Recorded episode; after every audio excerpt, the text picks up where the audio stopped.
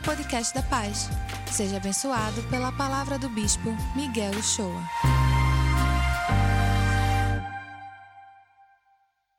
Senhor, que as palavras dos meus lábios o meditar do meu coração sejam agradáveis na tua presença, rocha minha e redentor meu. Muito boa noite. Bom, mais uma vez estarmos juntos aqui e especialmente durante esse período que nós estamos vivendo aqui na igreja desde quinta-feira. E a conferência Mais Família tem sido um sucesso em todos os aspectos, tem, tem sido ministrado sobre família desde quinta-feira, na sexta, ontem aqui, o dia todo. Ontem à noite tivemos aqui o, o pastor Israel Huber, lá de. Está em São Paulo agora, mas lá do, do Amazonas, da origem lá, da família da Igreja da Paz. E foi uma noite brilhante, assim. Olha, ontem à noite, se você achou que era só para jovem, não veio, você devia. É nessa hora que você tem que se achar jovem. Porque eu vim e não perdi, foi bom demais. Demais mesmo. Foi assim. Que lição eu tirei para a minha vida, viu? Puxa vida, tão bom. Então nós estamos nesse clima até amanhã com o pastor David Merck aqui, que vai ser outra noite especial e fizemos uma consulta aqui na conferência e abrimos para toda a igreja, quem quiser vir, porque a conferência lotou, foram 650 lugares, mas agora na quinta-feira, na segunda-feira, a gente vai colocar a gente, jovem sentado por aí, pela, pelo, por cima, por aqui, por tudo que é canto, para que todo mundo, quem quiser, possa experimentar um pouco do que a gente está vivendo aqui. O pessoal do apoio de sala vai ter mais trabalho, porque vai ter que organizar tudo direitinho, mas eu estou colocando esse trabalho na mão de vocês. Aproveitando, eu quero parabenizar a equipe desse ministério que nós estamos lançando, Mais Família, que, assim, com excelência tem planejou e executou essa conferência. Meus parabéns, vocês nos abençoaram muito, muito, mas muito. Que excelência, viu? Que excelência. Hoje nós temos duas coisas importantes para encerrar. Nós estamos encerrando essa série de mensagens chamada Mais Família. E nós vimos lá no começo, na primeira semana, sobre é, como trazer mais, como era importante mais relacionamentos na família. E vimos que a quantidade de relacionamentos que se cruzam numa família, às vezes numa família de duas, dois filhos, um, um casal apenas, são tantos relacionamentos que se cruzam que tem que ser com muito zelo, tem que se observar com muito cuidado. E no, na semana seguinte nós falamos sobre é, mais cuidado, né? A família precisa de cuidado, a família precisa de atenção entre pai, filho, mãe, filha, esposo, esposa, sogro, sogra, sogra também. Todos, todos, todos precisam de cuidado.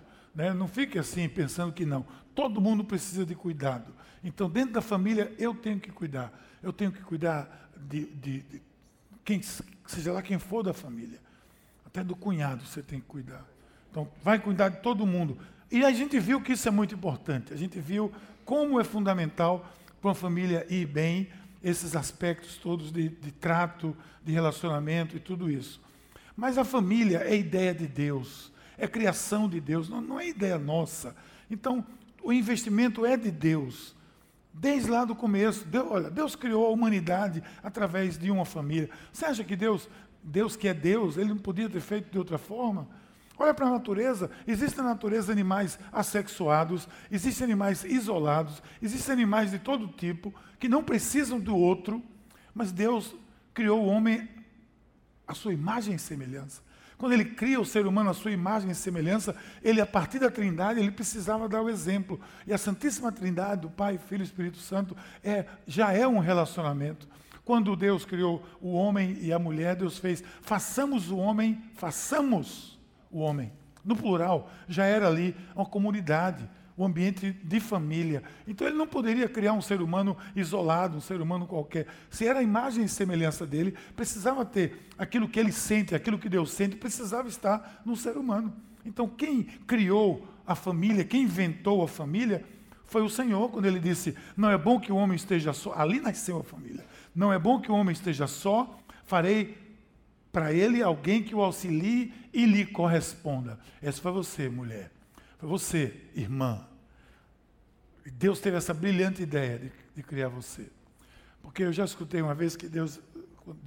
Isso foi um, Está na Bíblia, não. Uma, uma pessoa disse que quando Deus criou o homem assim, ele olhou, olhou, olhou e disse: Eu acho que eu posso fazer alguma coisa melhor. Aí criou a mulher. Aí criou a mulher. E eu concordo com ele. A mulher é fantástica. Você tem abençoado o mundo. Então aqui começa a ser executado o plano de Deus. É aí, quando ele junta homem e mulher, o que Deus faz é dar início à família, para começar tudo. Olha lá. Então o Senhor Deus fez o homem cair em profundo, sono, e enquanto ele dormia, tirou-lhe das costelas, fechando o lugar com carne. Com a costela que havia tirado do homem, o Senhor Deus fez a mulher e a trouxe a ele. Disse então o homem: Esta sim é osso dos meus ossos, carne da minha carne, ela será chamada mulher, porque do homem foi tirada. Por essa razão deixará homem, pai e mãe, e se unirá à sua mulher, e eles serão uma só carne. Esse é o início da família nuclear. A partir daí começou tudo. Então a gente sabe, mais uma vez, Deus é Deus, ele podia ter feito de várias formas, mas ele escolheu criar o homem e a mulher como num ambiente familiar. Se você olhar para a história, veja bem, todas as iniciativas de Deus para o bem da humanidade foram protagonizadas por uma família. Quer ver? Presta atenção. Criou o ser humano numa família. Criou, eh, liberou o povo para a terra prometida a partir de uma família de Abraão liberou o povo do Egito numa ceia familiar, num, jantar familiar, que foi a Páscoa. Ali no, naquele jantar incluiu inclusive os estrangeiros e quem estava por perto. Quem estivesse dentro daquela sala seria livre, o que nós vamos celebrar agora como Páscoa. Foi um ambiente familiar. Em todos os ambientes, em todas as iniciativas, restaurou a criação com Noé num ambiente familiar. Jesus veio num ambiente familiar. Jesus poderia ter vindo, o Salvador poderia ter vindo como um anjo, como uma coisa assim especial, vindo lá de cima. Não, ele veio num ambiente familiar também. E você vai olhar, a igreja na Europa começou na casa de, de, de Lia, que era uma, uma mulher dentro de uma família. Você vê o Novo Testamento todo citando-se na casa de, de Apolo, de, de, das famílias, sempre são as famílias. Deus valoriza a família. A unidade familiar, familiar é valorizada por Deus. A gente não pode desprezar isso ou querer fazer diferente.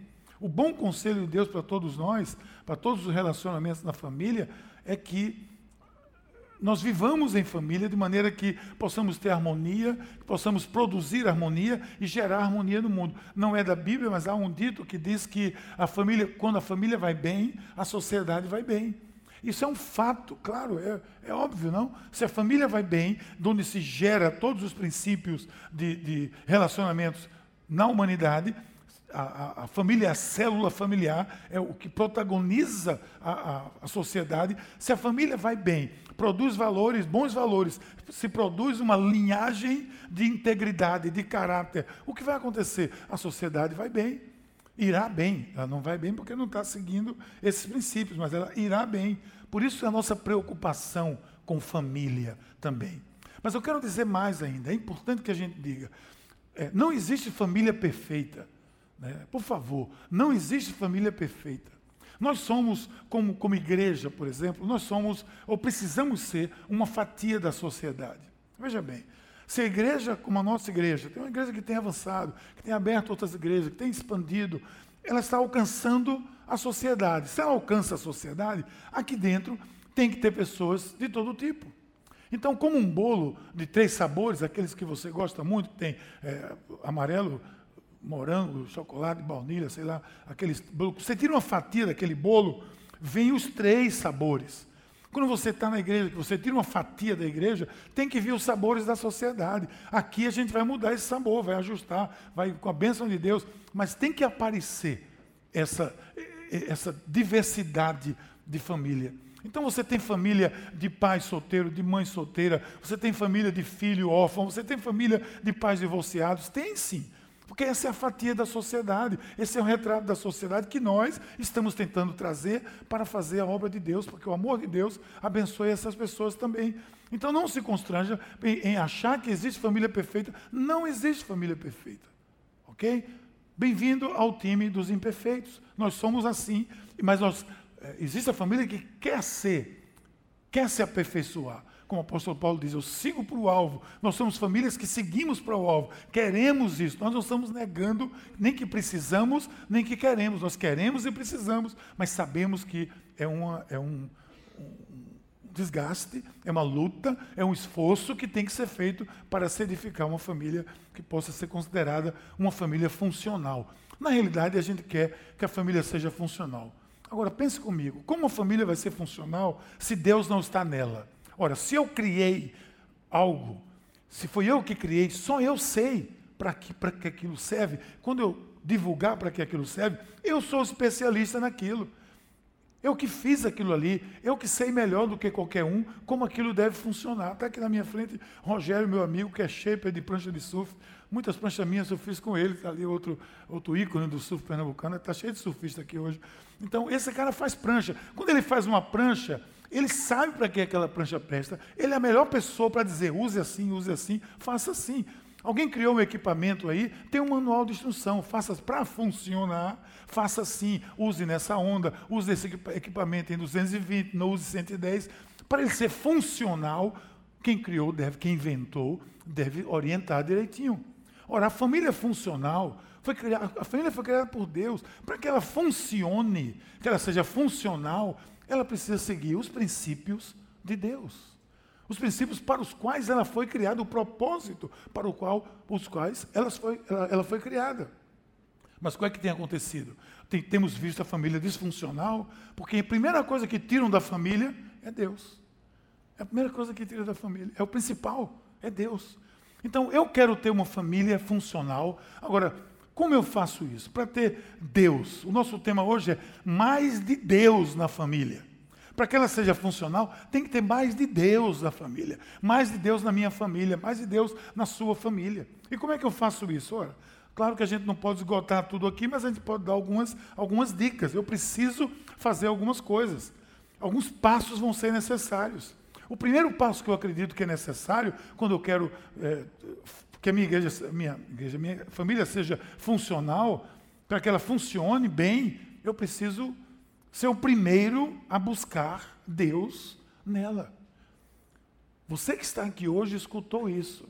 Então, muito bem, você que é um cristão, que se considera como tal, que conheceu a Cristo, que conheceu a Jesus Cristo, que teve uma experiência transcendental, sobrenatural com Deus, se você está num ambiente onde a sua família não é uma família cristã, quem sabe você é esposa de um marido que não é cristão, é marido de uma esposa que não é cristã, é, é filho de um pai que não é cristão, é pai de um filho que não é cristão, tem muitas situações.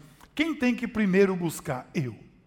Eu que me considero como tal, que me considero como cristão, eu sou o primeiro a buscar Deus e procurar trazê-lo para dentro da minha família, porque eu entendi pela palavra, pela Bíblia, que essa é a maneira de fazer a família se tornar uma família funcional. Lembre-se, não perfeita, funcional, que funcione de acordo com os princípios de Deus e que vá lutando para que haja paz dentro da família. Agora, faz sentido isso? Eu acho que sim. Em tudo eu devo ser o primeiro a buscar. E quando a gente trata de Deus na nossa espiritualidade também, a nossa influência se dá pelo nosso exemplo. Antes de tudo, se eu quero que haja espiritualidade na família, eu tenho que buscá-lo. Sou eu que vou buscá-lo. E sabe por que mais? Porque se você se considera um cristão, e eu espero que sim, se você teve um encontro com Jesus Cristo, você recebeu o que nós conhecemos como o Espírito Santo de Deus. O Espírito Santo de Deus dá dons, mas ele já enxerta no nosso coração, porque ele está conosco, no nosso ser, o fruto do Espírito. E o fruto do Espírito inclui benignidade, bondade, domínio próprio, amor, alegria, inclui tudo isso, paciência. Não sei se você sabe disso, mas saiba, paciência é um fruto do Espírito e tinha que ser mesmo, porque a gente não tem. Não é verdade? Mas é fruto do Espírito, ou seja, quem conheceu e conhece a Cristo já tem aí com você já está aí com você. A paciência que você precisa, você vai colocar em prática ou não, mas ela já está aí. Ora, se eu tenho um fruto do Espírito, se eu sou um cristão dentro de uma família que, por exemplo, não seja, quem tem que buscar primeiro? Eu, porque sou eu que tenho o potencial para ter domínio próprio, sou eu que tenho o potencial para ter alegria, para ter benignidade, eu que tenho tudo isso. Então eu tenho que levar isso com graça. O Senhor disse, a palavra de Deus diz assim lá em Isaías: Busque o Senhor enquanto se pode achá-lo, clamem por ele enquanto está perto. Ou seja, é a minha, é o meu interesse buscar o Senhor, clamar pelo Senhor, ser o primeiro a buscá-lo e trazer para dentro da minha casa, da minha família. Na realidade, se, se eu sou aquele que conhece a Deus, eu sou aquele que tem o discernimento, eu sou aquele que tenho o exemplo que tem que vir de mim. Eu não posso esperar de ninguém que não tenha compromisso com Deus que se manifeste nele um caráter ou uma personalidade que agrade totalmente a Deus. Deve partir de mim. Olha o que a palavra de Deus diz. Salmo 37 diz assim: Confie no Senhor e faça o bem. Assim você habitará na terra e desfrutará segurança. Ele diz: deleite-se no Senhor e Ele atenderá aos desejos do seu coração. Entregue o seu caminho ao Senhor, confie nele e Ele agirá. Não depende de nós diretamente, porque se somos esses que somos os cristãos, que temos o Senhor, temos o poder do Espírito Santo disponível para nós. Quando nós falamos, falamos pelo Espírito. Jesus disse lá em Marcos que quando vocês falarem, não é vocês que vão falar. Quem vai falar por vocês é o Espírito Santo de Deus. Então nós temos potencialmente isso. A imagem que eu tenho aqui é de alguém que busca Deus, dá o exemplo dessa busca, alguém que se deleita no Senhor e deixa isso claro, deixa isso evidente. Alguém que elegeu Deus como sua prioridade e permite que todos saibam disso. Ora, como é que todos sabem? Menos palavra e mais joelho, menos conversa e mais presença de Deus na vida. Às vezes a gente dentro da família quer convencer alguém e vai quase que na marra, né? vai com com toda a força para cima do sujeito, do pai, da mãe, vai para o filho, vai proíbe o filho disso, proíbe daquilo, você tem que ir para a igreja. Ele vai criar uma versão, você tem que conquistá-lo. Então, às vezes, é muito mais, muito menos palavra e muito mais joelho. Talvez você seja a única pessoa cristã na sua casa. Na minha casa, minha mãe, durante muitos anos, minha avó e minha mãe eram as únicas pessoas que conheciam a Cristo dentro da minha família. A minha avó depois partiu para o Senhor, 100 anos de idade, ficou minha mãe. Ela era a única pessoa. E eu não conhecia Cristo ainda. Aliás, ninguém na minha casa conhecia. Depois minha mãe conheceu, mas minha mãe procurou, ela tinha algumas estratégias, algumas eram bem eficazes. A mais eficaz foi a que ela usou, mas de vez em quando ela usava umas que eh, não eram tão eficazes. Mas para mim funcionou. Por exemplo, minha mãe, ela todo dia ela, ela pegava a Bíblia e colocava aberta em João 3,16, marcado com lápis colorido assim, colocava em cima da mesa, toda noite ficava lá, para quem passasse visse. Ela estava querendo dizer aquilo ali, né? a estratégia dela era essa. Para mim, de alguma, alguma forma, funcionou. Sabe por quê? Porque quando eu comecei a ler a Bíblia, escondido da minha mãe, porque eu tinha vergonha de que eu pudesse gostar de alguma coisa que minha mãe gostava, sabe qual foi a Bíblia que eu li? Essa que ficava em cima da mesa. Eu pegava ela, levava para o meu quarto, minha mãe estava dormindo já, né? Aí eu lia, lia, lia. Quando eu percebia que o sono estava chegando, eu levava de volta para o quarto, para a sala e deixava lá. Porque eu tinha vergonha que eu gostasse de alguma coisa que a minha mãe gostava. Eu, hoje eu me envergonho disso. Mas foi assim que eu li o Novo Testamento quase todo, até ganhar minha Bíblia escondido também. Eu ganhei na beira da praia, mas levei para casa escondido e coloquei dentro de, embaixo do meu, meu travesseiro, do meu colchão, e li o resto do Novo Testamento todo, sem ninguém saber que eu estava lendo a Bíblia. A gente dentro de casa tem alguma estrutura. Agora, quando as pessoas perguntam como é que você conheceu a Cristo, qual, foi, qual é a sua história com Cristo, como começou o seu processo de conversão, eu sempre digo, como começou? Começou sob os joelhos da minha mãe porque era ela que orava por mim, ela que me intercedia por mim constantemente. Ela nunca foi chata comigo, ela nunca foi. Ela foi estratégica. Meu filho, me leve para a igreja hoje. Aí quando chegava perto com o carro, você não quer ficar, não? Aí me constrangia às vezes, né? Eu ficava, não gostava, cá para nós. Assim, vocês são privilegiados demais. Vocês vivem numa, numa era onde tem tanta coisa bacana na igreja. Né? Na minha época, filho, era, eu chegava lá e minha mãe, vamos, meu filho. Aí eu ia para agradar ela, sentava no primeiro banco, e aí vinha aquele, aquele cantor. Hoje tem um cantor. Eu, eu surfista, eu. Aí chegava lá, estava o cantor, aquele cantor com paletó e gravador, oh, aquelas músicas assim. Eu é muito amor pela minha mãe. Eu amava a minha mãe, mas eu não gostava nada daquilo. Mas ela pedia. Às vezes eu ia levar ela no Natal, oh, tem culto Natal hoje, fique, eu ficava. Mas para agradar ela, né? Porque não, eu não gostava nada daquilo. De jeito nenhum. Por isso que eu digo que é o joelho dela mesmo que, que fez eu, conhecer Cristo. Então, se eu sou essa pessoa na família, eu preciso colocar isso em prática, eu preciso exercitar isso, eu preciso fazer isso com amor. Eu, eu, acredito mesmo, se você diz que Deus é sua prioridade e não mostra isso na sua vida, quem é que vai desejar, desejar viver com você? Eu sempre admirei minha mãe. Eu tinha meus irmãos, tinha minha irmã, tinha uma irmã minha que nunca conheceu a Cristo até hoje, mas ela, qualquer problema que ela tinha, ela, ela dizia, minha mãe, peça a sua igreja para orar por mim. Todo mundo, a gente sempre admirava a fé da minha mãe. E ela era uma pessoa muito, assim, ela, ela nunca forçava a barra com a gente, mas ela mostrava que Deus era tudo na vida dela. Ela e minha querida avó, que foi antes para o Senhor. Um episódio que a gente mostra que a família é importante, o líder da família é muito importante. Sabe qual é? É o episódio de, do carcereiro lá em Atos 16, com Paulo e Silas. Paulo e Silas estão na prisão, estão presos ali por conta do pregar o evangelho. Vem um terremoto, eles estão cantando, cantando na prisão. Vem um terremoto e as, as portas da, da, da prisão se abrem.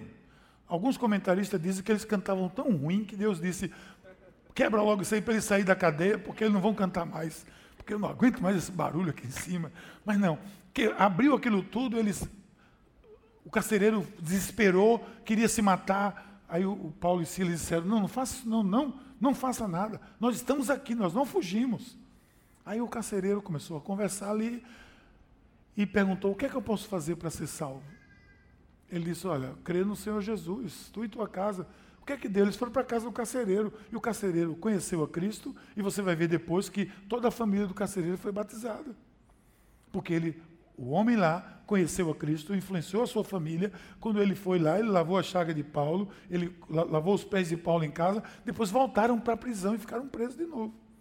Mas o carcereiro conheceu a Cristo pela influência daquele homem, pelo testemunho daquele homem, pela presença, pelo bom testemunho dele. Ou seja, ele foi uma pessoa que buscou a Deus e deu o exemplo. Seja esse, né? seja essa pessoa que, que é a primeira pessoa que na família que ora primeiro, que serve primeiro, que dá o exemplo primeiro, que tem prioridade primeiro, que a gente vai ver que vai fazer diferença isso. Vai fazer um efeito, vai ter algum, vai ter algum é, retorno nisso aí. E sabe por que isso é importante?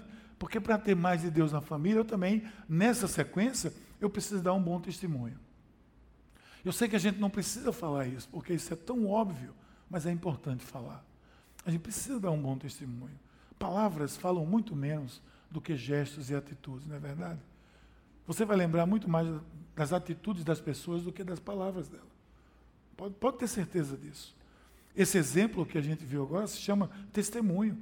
A gente aprende muito mais com o que a gente vê do que o que a gente ouve. Do que, o que a gente observa ensina muito para a gente. O que você observa lhe ensina muito. Se os pais, eu falo agora os pais, se nós pais entendêssemos isso melhor, teríamos melhor êxito na educação dos nossos filhos.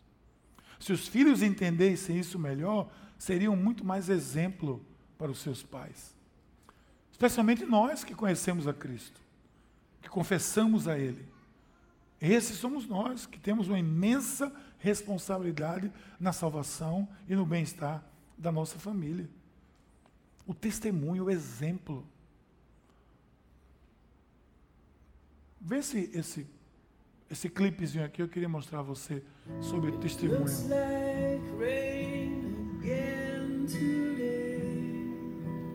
dark clouds gather and fill the sky. Don't know how to talk to you, just know how to say. Goodbye.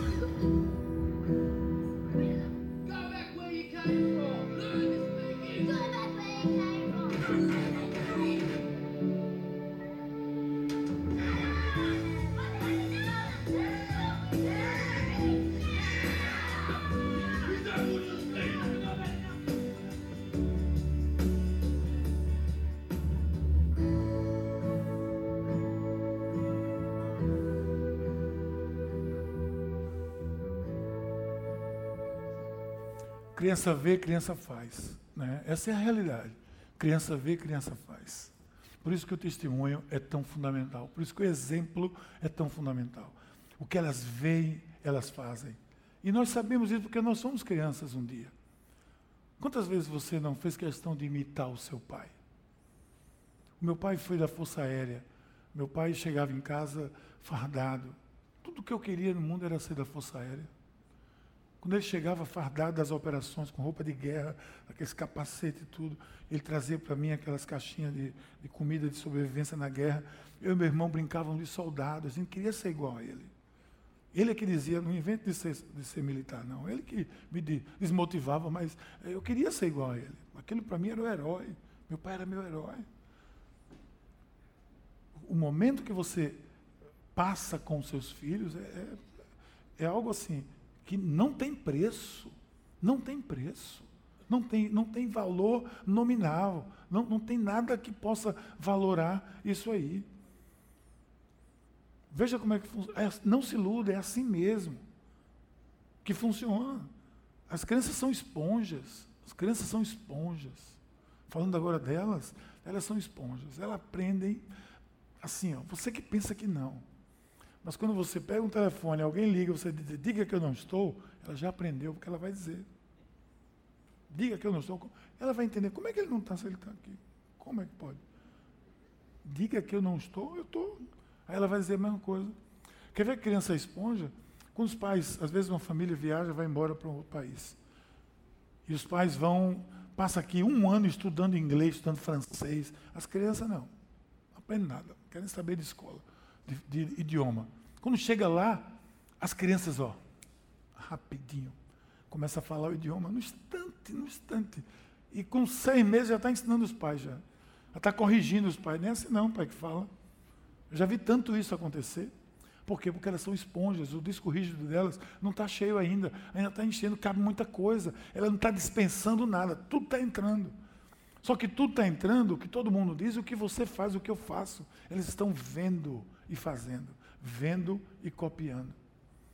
Gabriel, quando era pequenininho, ele, uma vez, na minha, dia da minha ordenação pastoral, eu estava na, na, fila, tudo, e depois, antes a gente estava conversando, e alguém perguntou para ele, o que é que você quer ser quando crescer? Ele era pequenininho assim. Ele disse, eu quero ser pai e pastor. É o que eu era. Para ele eu só era pai e pastor. E hoje ele é pai e pastor. Veja que coisa interessante, né? Ele vai ser pai ainda, não é não, mas ele vai ser pai e já é pastor. Ou seja, ele estava vendo ali, ó, o que eu fazia ele queria ser. Eu fico imaginando quanta coisa eu já cheguei a fazer errado que influenciou ele. Já pedi perdão, já procurei ver para corrigir no, ao longo da minha vida, aprendendo o que eu vinha fazendo, algumas coisas que eu sei que eu fiz. Eu já contei aqui quando eu amei tanto a igreja que eu comecei a desprezar a minha família por conta da igreja porque não é ministério. A hierarquia é assim, ó: Deus, eu, família e ministério. Não é assim, Deus, ministério. Não. Tem muita gente que no ministério está se afastando da família, ou está afastando a família. Onde é que está sua mãe? Ah, minha mãe vive na igreja, ela não pisa aqui em casa. Opa! Olha, olha o exemplo. Então, Deus, eu, porque eu tenho que estar bem para cuidar da minha família, né? Você sabe disso, eu disse aqui várias vezes, quando você entra lá no avião, que o pessoal diz aquilo lá. Primeiro, coloque as máscaras no povo. É assim que diz? Primeiro em você, não é verdade? Porque se você não estiver bem, você não pode cuidar do outro que está lá precisando de oxigênio. Então é assim que funciona. Então o exemplo é muito importante. E como é que eu dou exemplo? Ora, uma das coisas é seguir princípios bíblicos na vida. Veja o que Paulo diz a Tito, lá quando ele está ministrando sobre como Tito deve viver no meio da comunidade. Ele diz: em tudo seja mesmo você um exemplo para eles, fazendo boas obras, em seu ensino mostre integridade, seriedade, use linguagem sadia, contra a qual nada possa dizer, nada se possa dizer, para que aqueles que se lhe opõem fiquem envergonhados por não terem nada de mal para dizer a seu respeito. Esse é o contexto, ele está ensinando como as pessoas devem se comportar, como as mulheres, como os homens, está dando um, uma ministração ali. E ele diz isso, são princípios cristãos, princípios de vida para se viver. Mas também é parte desse bom testemunho quando eu preciso também promover a fé no meu ambiente familiar. Promover a fé no ambiente familiar. É claro que o comportamento de cada um de nós é importante, a maneira com que a gente atua na família é importante, mas quando a coisa parte do líder, é muito mais eficaz. Você viu Atos 16, como eu falei aqui, do carcereiro com sua família. Na África, a igreja descobriu, as missões descobriram uma coisa. Quando eles começaram a evangelizar o continente africano, eles descobriram uma coisa: quando eles evangelizavam o chefe da tribo, fluía melhor depois. Então eles pararam de gastar tempo focando nas pessoas e começaram a focar nos chefes das tribos. Quando os chefes das tribos se entregavam para Deus, para Jesus, o resto da tribo ia muito mais facilmente. Eu tive na África uma vez fazendo missões e a gente estava numa tribo lá na Nigéria, numa tribo de muçulmanos, inclusive. Nós, como cristãos, íamos fazer missão ali. A missão era levar remédio, levar mosquiteiro para os caras não pegar malária, tudo de benefício para ele, ensinar a fazer algum tipo de cultivo, alguma coisa. Era uma equipe que eu estava junto com alguns missionários lá dos Estados Unidos, da igreja lá de Sedlobeck. E a gente foi. Quando chegou nessa tribo, numa aldeia, primeiro teve que falar com o chefe. E foi uma cena assim, Globo Repórter para mim. Porque o chefe era aquele chefe africano, com aquela roupa assim, sentado numa oca lá, numa, numa casa. E não, o, você tem que primeiro falar para o chefe, vocês têm que primeiro dizer ao chefe o que é que vai acontecer aqui. E a gente teve que ir lá dizer ao chefe. Diz, ó, oh, chefe, é, tem um intérprete lá, primeiro a gente disse tudo o que ia fazer, aí ele disse, ok, vocês estão autorizados a fazer. Aí a gente começou a fazer ajudar a comunidade. Mas o chefe tinha que ter última palavra, ou seja, a pessoa que lidera tem influência. Liderança é influência. Liderança não é você correr na frente de todo mundo, não. É você trazer todo mundo com você. Influência é liderança. Então, você que é pai, que é mãe, eu que sou pai, que sou mãe, que sou pai, eu tenho que ter esse, esse, esse, essa, essa certeza em mim, que eu preciso dar esse exemplo, que eu preciso é, promover a fé no ambiente familiar. Na família não é diferente. O meu, o meu tio-avô, contei aqui uma vez, foi ele que se converteu primeiro na família da minha mãe, lá em Belém do Pará. Lá numa, ele era caixeiro viajante no ido do, do século XIX. Ele estava lá numa missão de vender alguma coisa lá no Pará e se converteu lá no avivamento das Assembleias de Deus. E sabe o que ele fez? Mandou uma carta. Não sei se eu já contei isso aqui a vocês. Ele mandou uma carta para a família, dizendo tudo o que tinha acontecido com ele, pregando o evangelho, e disse: agora vocês aí façam a mesma coisa.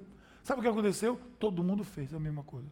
Leram, lê a Bíblia, não sei aonde, aqui, aqui, aqui, todo mundo leu e disse, é isso mesmo, ele está certo. Vamos se converter então, bora. Todo mundo se converteu. Eu queria que fosse assim. Eu ia, eu, eu ia em vez de ficar pregando por aí, eu ia mandar carta para todo mundo.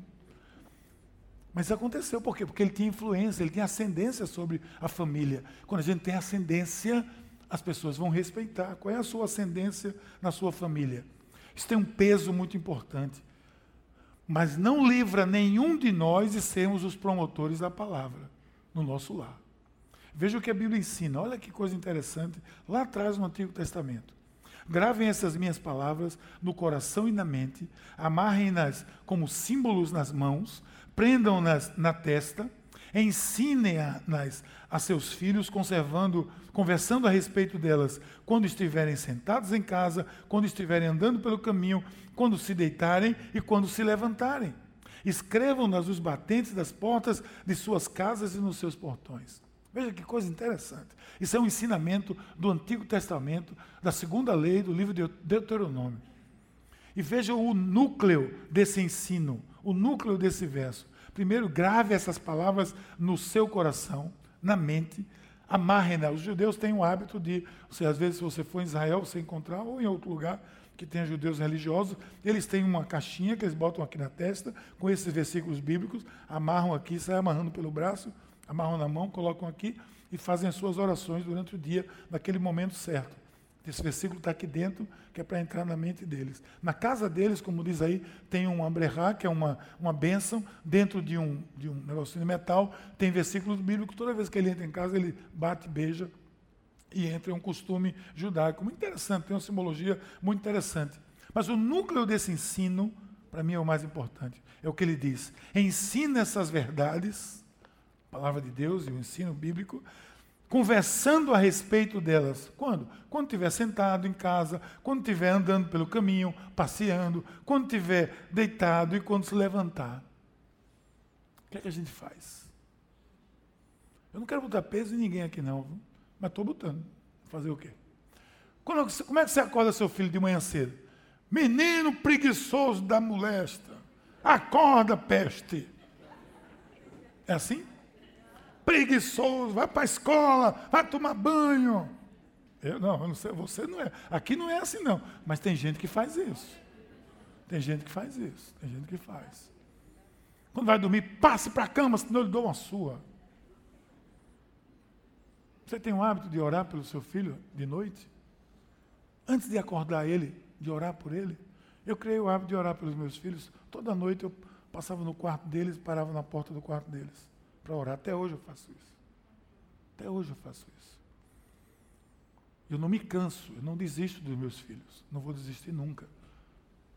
Eles estão lá dormindo, estão nem sabendo. Quando eu era pequenininho eu entrava, agora, a gente não sabe, né? Eu fico na porta. Eu fico orando ali na porta. E quando eu fui fazer o casamento de Gabriel, foi tão difícil porque eu me lembrei que eu não ia fazer mais isso. Eu me emocionei lá tive que me, me conter para poder continuar o casamento, que eu me toquei de que, do fato que eu não ia mais orar por ele na porta do quarto dele, como eu costumava fazer praticamente toda noite. Como é que a gente bota nossos filhos para dormir ou acorda? O que é que a gente faz quando a gente está no lazer com nossos filhos? Qual é o tempo de prioridade com o seu filho que você tem? Ou ele acompanha você aonde você vai? Você vai para tal lugar, carrega ele. Vai para tal lugar, o programa dele é o seu programa, ou o seu programa é o programa dele, ou o programa de vocês é um programa conjunto. Tudo isso tem a ver. Aí, nesse momento, você está ensinando, você está levando. A gente viajou muitas vezes com os meninos para a praia, sempre daqui para Rio Grande do Norte, sempre aqui por perto, nas férias. Sempre a gente, durante a viagem, a gente sempre conversava sobre as coisas de Deus, sobre a palavra de Deus, sobre a Bíblia, botava alguma coisa, música, louvor, porque a Bíblia diz, no caminho, quando estiver sentado em casa, prática de passar a palavra para os nossos filhos. Então preste atenção que pais, especialmente, vocês têm que entender, nós temos que entender a necessidade de suprir as demandas dos nossos filhos e não se encerra no emocional e no material. Não pode se encerrar aí. Mas também é o espiritual. Ontem a gente teve aqui o pastor Isaías Robert, um, um rapaz de 35 anos, um rapaz brilhante, de uma história fantástica, de um avô que lá no, nas fazendas que ele tinha lá nos Estados Unidos, americano, frequentava uma igrejinha pequenininha e Deus falou para ele em cima de um trator, ele trabalhando na fazenda dele, Deus falou com ele e disse: Eu vou levar você para outros lugares e deu o nome do Brasil para ele. Ele não sabia nada, falar português, nada. Ele procurou a igreja dele e o pastor disse: Não, meu filho, não faço não, para que isso? O pastor disse isso, já pensou? O pastor poderia ter dito: Vamos lá. Não, meu filho, a gente aqui não tem nem missionário. Não precisa você ir, não. Ele convenceu os, os pastores da igreja, que era uma igreja pequenininha, ele vendeu todas as fazendas, eram muito abastados, e veio-se embora com os filhos pequenos para o Brasil. E sabe para onde no Brasil? Para o meio do Amazonas. Que Deus disse a ele que era para ir para aquele lugar ali. Ele foi para Santarém. Desculpa aqui os paraenses, amazonenses, mas o que é que o cara perdeu em Santarém? Nada. Deus achou ele lá. Deus disse, vá para lá. Ele foi para lá. Esse avô. Lá ele começou a pregar o evangelho, uma igrejinha, um grupo de células assim pequenininho, foi espalhando, foi crescendo. A igreja em Santarém, a missão da paz, a igreja da paz hoje em Santarém, só em Santarém, é uma comunidade de 45 mil pessoas. Ele disse: não, a gente agora tem que ir pelos rios. Veja a influência de uma família, porque é mais rápido, essas cidades ribeirinhas aí precisam do evangelho. A gente vai pelos rios. Ele aprendeu a construir barco. Ele construiu barco e saiu evangelizando os ribeirinhos. Depois ele disse: não, a gente tem que morar num barco. Ele construiu um barco, casa, e foi morar num barco. Gente, esse cara era fazendeiro, lá em cima do, do, dos Estados Unidos, rico, abastado. Quando o americano disse que era muito rico, é porque o sujeito era rico mesmo. Pois ele evangelizou ali pelo Amazonas todo. Perdeu um, a irmã dele uma vez caiu no rio, Rio Solimões, olha, Quem já foi lá deve imaginar. Você não vê nem o outro lado da, da, da praia. A filha caiu no, no, rio, cinco anos de idade. Depois de duas horas navegando, notaram pela falta da menina. Melhor que José e Maria, que só notou dois dias depois que tinha deixado Jesus em Jerusalém. Aí olhou lá, disse, cadê a menina? Não é? Aí voltou, sei quantas horas procurando, viu aquela mãozinha lá, achou a menina, que é pastora hoje nos Estados Unidos. Eles têm uma descendência de quase 100 pastores na família. Uma família que abençoou o Brasil, que tem abençoado o Brasil. Por quê? Porque um líder, uma pessoa colocou Deus dentro daquela família e para ela fazer diferença, ela está fazendo diferença no mundo. Então veja a importância de a gente fazer aquilo que a palavra de Deus manda a gente fazer, pede para a gente fazer, trazer Deus para dentro da família para frutificar. Nós, quando começamos a série aqui, Mais Família, esse cenário aí tinha duas árvores secas, sem nenhuma folha, só dois troncos. Fomos ministrando, foi aparecendo folha. Veja como é que está agora, cheio de fruto, porque esse é o propósito, é que a família frutifique. Mas ela só vai frutificar se tiver Deus dentro dela. O Senhor confiou, confiou o cuidado da nossa família a nós. Olha o texto de, de Deuteronômio 4. Apenas cuidado, muito cuidado, para que vocês nunca se esqueçam das coisas que, eu, que os seus olhos viram, conservem na memória por toda a sua vida. Olha o que ele diz: contem-nas a seus filhos e a seus netos. Compartilha. Houve um dia em que vocês estiveram diante do Senhor, o seu Deus em Horébio, quando o Senhor me disse: Reúna o povo diante de mim para ouvir as minhas palavras, a fim de que aprendam a me temer enquanto viverem a terra e ensinem a seus filhos. Veja a importância de passar isso. Eu não quero co colocar ninguém aqui como derrotado, nem eu mesmo, porque a obra na minha vida não terminou na minha família. Mas todos nós podemos seguir o conselho do Senhor. Você pode dar tudo para sua família. Se você não der Deus, você não deu nada. Não deu nada. Porque tudo que você deu vai ficar aqui. E Deus é quem vai levar a sua família para a eternidade. Mas eu acho ainda que mais uma coisa é, quando você está promovendo Deus na família, você faz isso discipulando a sua família. Discipulado não, não acontece numa sala de aula. Discipulado não é ensinar a Bíblia só. Disciplinado é vida. Por isso que o nosso discipulado aqui na igreja vai aí devagarzinho chegando em cada um, mas é vida na vida. Nós não temos sala de aula aqui para ensinar discipulado. Olha, se sala de aula ensinasse tudo que eu precisava, eu vou dizer aqui o que eu disse hoje no culto das cinco, eu saberia a vazão do Rio São Francisco. Alguém sabe aqui? Ninguém, né? Nem eu. Aí eu aprendi na sala de aula. Eu aprendi. Aí o São Francisco, eu decorei para fazer prova. Depois acabou, não sei mais de nada. Sala de aula não, é vida, é relacionamento, é vida, é exemplo. É vida, vida, vida, vida. Isso é discipulado. Quando a gente enxerga o cuidado do povo de Deus com a sua descendência, a gente vê a preocupação. Provérbios vai dizer: instrua a criança nos objetivos que você tem para ela. Quais são os objetivos que você tem para ela? Aí depende da, da resposta, você vai ver como você ou eu estamos agindo. Os objetivos que eu tenho para meus filhos é que eles sejam pessoas de honra, pessoas de valor. Eu não crio, nunca criei meus filhos para ser advogado, engenheiro, médico, sei lá o que for. Não, nem pastor. Não. Minha preocupação nunca foi essa. Eu vejo gente aí criando os filhos, ah, você tem que ser advogado como eu. E quem disse que ele quer ser? Eu crio filho, eu criei meus filhos para que, para que eles fossem homens de valor. O que eles vão ser ou sejam, eles escolheram. Mas a base é que eles sejam homens de caráter, homens de valor. Não crio filho para ser um profissional. Eu não sou professor de universidade, eu sou pai. Eu sou pai. Ninguém disse que isso é fácil, desde o começo, desde a semana retrasada. Ninguém está dizendo aqui que é fácil, especialmente diante do mundo que a gente está vivendo, especialmente diante da sociedade que a gente está vivendo. É tanto, são tantos obstáculos que a gente enfrenta que a gente não pode fugir do propósito de Deus. Mas o propósito é claro, ensine a eles. Coloque Deus dentro da família. E eu vou concluir aqui lembrando uma pesquisa que eu li em em 2014 sobre filhos e televisão, crianças e televisão e agora telefone, tablet, essas coisas. 2014, o tempo médio de uma criança da família brasileira diante de uma TV era 5 horas e 35 minutos por dia. Independente de classe social. Todo mundo tem televisão.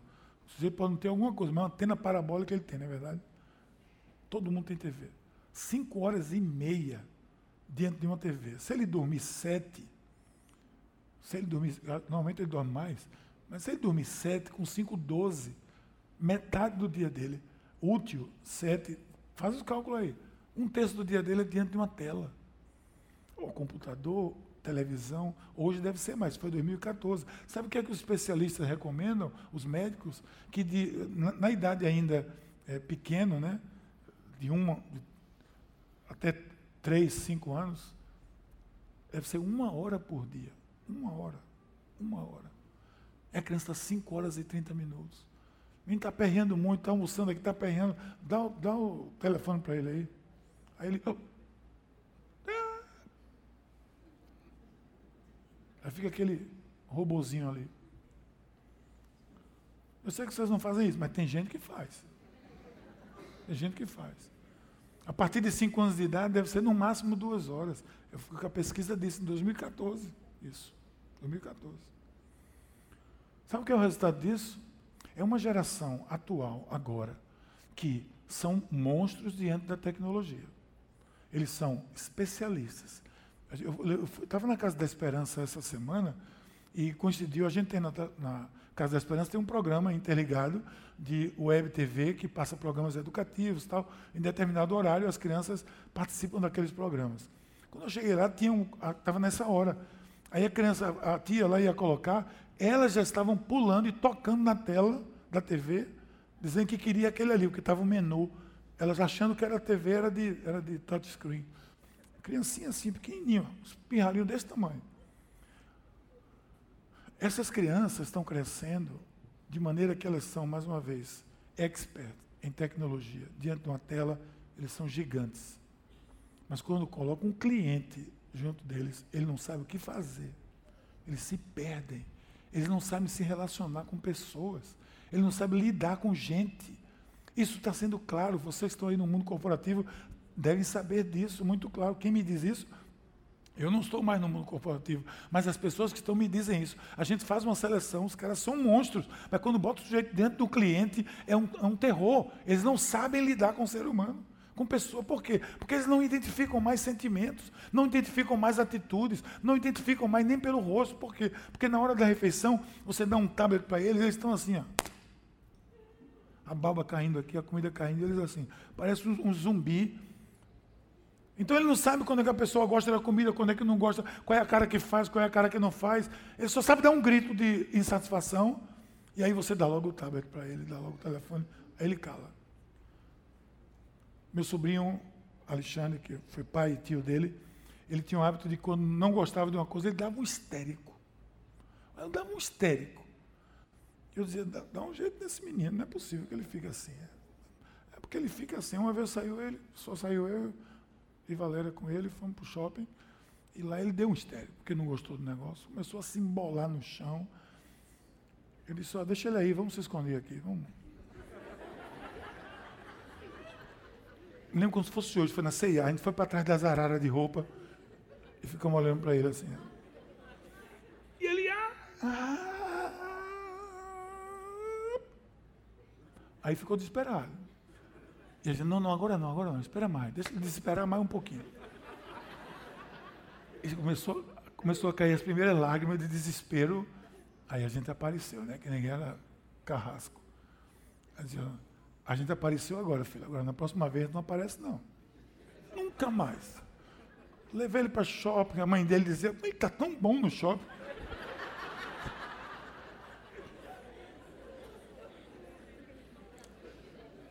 Eu não recomendo isso para ninguém, viu? Foi um erro meu que eu fiz, mas, mas funcionou. Então é isso. O que a gente quer é que as, as nossas famílias sejam famílias funcionais. e que funcionem com Deus dentro dela, porque é a única maneira de ajudar elas a funcionar. Nós só funcionamos bem com Deus em nós. Então coloque Deus para dentro da sua família de maneira sábia, de maneira equilibrada, de maneira inteligente. Você vai ver que vai ajudar bastante a que haja mais família aqui, mais família no mundo, mais família na sociedade. Que tal se a gente orar agora um pouco sobre isso? Eu vou pedir que você apenas feche seus olhos, quem sabe se você sentir a vontade, que a gente quer orar. Pedir a Deus que nos ajude nessa difícil tarefa de trazer mais de Deus para a nossa família.